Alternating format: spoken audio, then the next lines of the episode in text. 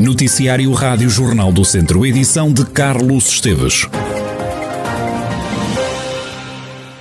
Portugal entra esta segunda-feira na segunda fase do plano de desconfinamento. Restaurantes, cafés e pastelarias passam a ter limite máximo de 8 pessoas por grupo no interior e 15 pessoas por grupo em esplanadas. Uma decisão que Jorge Loureiro, presidente da delegação de Viseu da Associação de Hotelaria, Restauração e Similares de Portugal, aplaude é uma notícia positiva, portanto permite maior capacidade à operação e isso é positivo. Nós estamos exatamente no pico do verão, que é o período onde eh, melhor os empresários trabalham, até porque permite também às famílias, que nesta altura são em maior número, permite às próprias famílias usufruir dos espaços e dos momentos de refeição ou de consumo de uma forma mais agradável e mais natural. Mas continuamos a ter todas as dificuldades que vêm de, que vêm de trás. É preciso percebermos que ainda é há atividades, passado mais de ano e meio, que continuam encerradas. A questão dos bares e das discotecas que continuam, de facto, completamente encerradas e por isso esta situação coloca-nos muitas dúvidas relativamente àquilo que vai acontecer no futuro a todos estes negócios. Continua a ser obrigatório apresentar ou um teste negativo ou certificado a comprovar a vacinação completa para entrar num restaurante ao fim de semana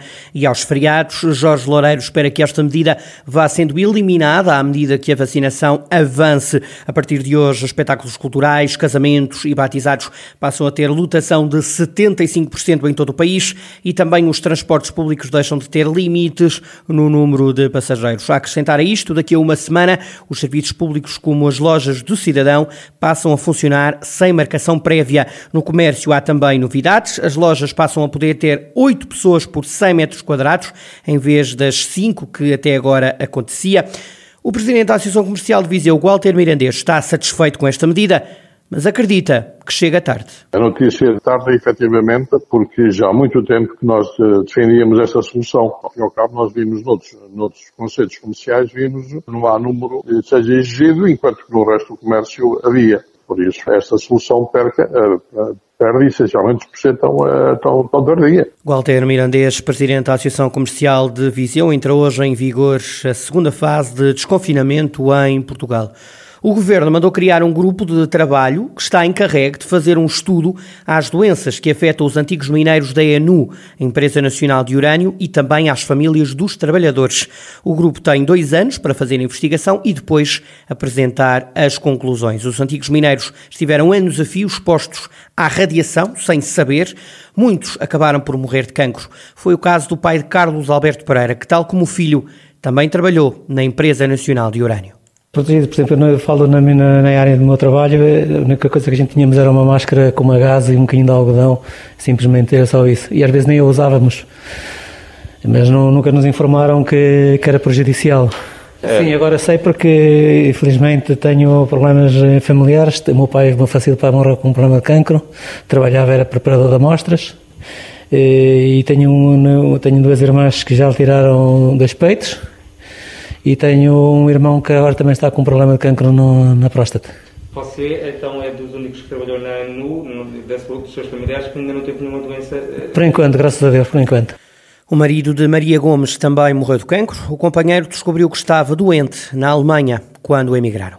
Eles lá na Alemanha diziam que, ele, que o trabalho dele que era, foi um trabalho eh, pronto, exposto à radioatividade. É, agora, não sei. Eu sei que ele teve grandes problemas. Segundo dizem que não, ele não usava máscara, eles tocavam no minério, eles uh, reparavam as bombas, sem, provavelmente traziam luvas, mas máscaras não. Agora aqui esta notícia deste estudo que o Governo mandou fazer às, aos familiares e às pessoas que ainda são vivas, uh, o que é que tem a dizer? Pode aqui ser uma ajuda também? Sim, sim. É Pelo menos controla-vos mais? Sim, sim, controla-nos mais, se realmente temos alguma coisa de grave. António Minhoto, presidente da Associação dos Ex-Trabalhadores das Minas de Urânio, aplaude a realização deste estudo que era reclamado há alguns anos. A Assembleia da República aprovou este, este estudo e que o Governo agora, para esta, este despacho de andamento, como sabem, dois anos tem que o concluir e por isso achamos que é importante para continuar a salvar aqueles que foram prejudicados. E portanto está a ver que é, é, é um passivo muito, muito, muito bom. Ou, ou famílias, eh, crianças que não conheceram, praticamente conheceram os seus pais. Portanto, nós temos um caso ou outro que as crianças conheceram os seus pais, eh, com quatro anos morreu o seu pai com cancro. Portanto, temos aqui famílias que ficaram destroçadas. E por isso é que este estudo minorar é fundamental para dar alguma sustentabilidade à saúde destas famílias. António Minhoto, presidente da Associação dos Ex-Trabalhadores das Minas de Urânio, que aguarda os resultados do estudo que o Governo mandou fazer às doenças que afetam os antigos mineiros da Empresa Nacional de Urânio e também às famílias de quem trabalhou nas minas. Está a aumentar o número de doentes internados no Centro Hospitalar Tondela Viseu, com Covid-19. Na unidade hospitalar estão agora 18 pessoas, mais duas do que no fim de semana. Em enfermaria encontram-se 17 doentes e um nos cuidados intensivos. Das últimas horas na região vem também a confirmação de mais casos do novo coronavírus. Carral do Sal tem mais seis doentes, Tarouca tem mais quatro, Tondela tem mais três, Penalvo do Castelo tem dois novos doentes e Lamego um.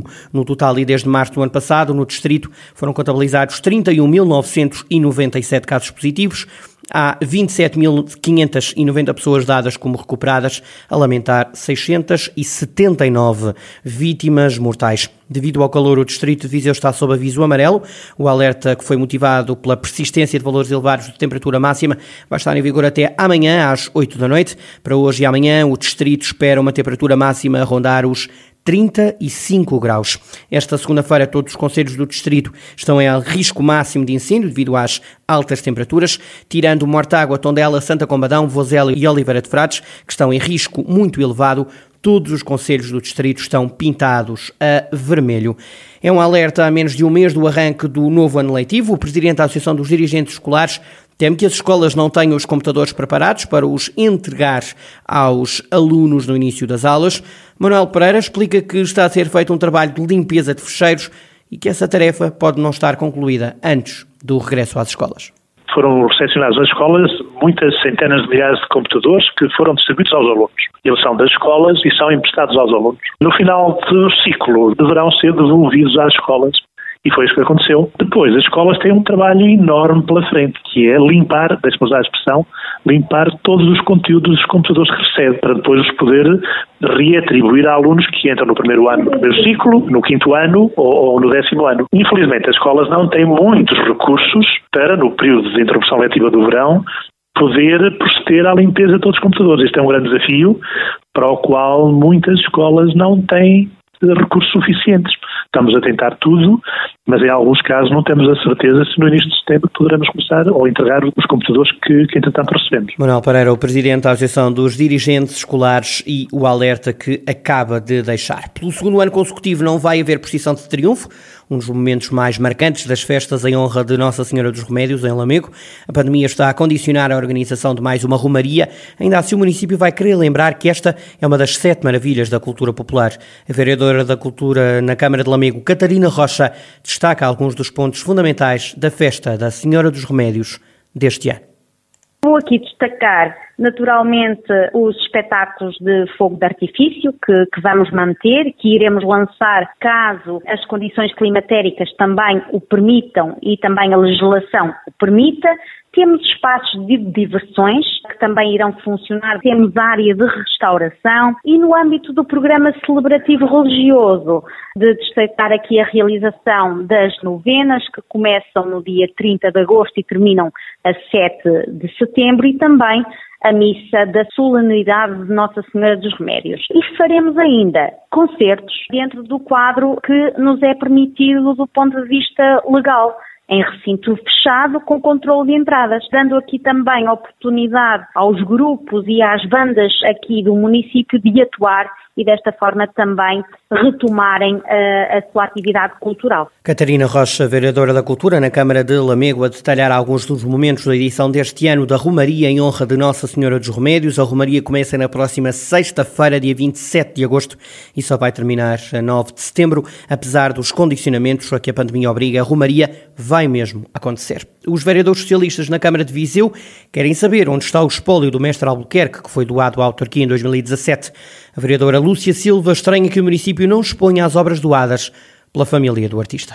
A família doou todo o espólio à Câmara Municipal de Viseu, já há alguns anos, penso que em 2017, e acontece que ninguém ainda viu o espólio que foi doado. E, portanto, o, onde é que está esse espólio? O que é que é feito dele? Por que razão é que se a família doou? Porque aquilo é uma pertença de todos, nomeadamente os vizinhenses, porque é que ele não é exposto, porque é que ele não é tornado público e onde está? Porque até a própria família, todos nós receamos que o espólio esteja, enfim, em algum vão de escada que facilmente depois seja perdido, seja desencaminhado. E, portanto, se houve aqui uma doação, precisamente para relembrar aqueles que a nível cultural têm, deram um grande contributo a Viseu e não só, e portanto não se percebe porque é que a Câmara não torna público, enfim, não, não, não usa o espólio, não dá o devido tratamento com a, respectiva dignidade e valor. Lúcia Silva, vereadora socialista na Câmara de Viseu e as dúvidas sobre as obras de arte do mestre Albuquerque, que foram doadas pela família do artista em 2017 ao município viziense,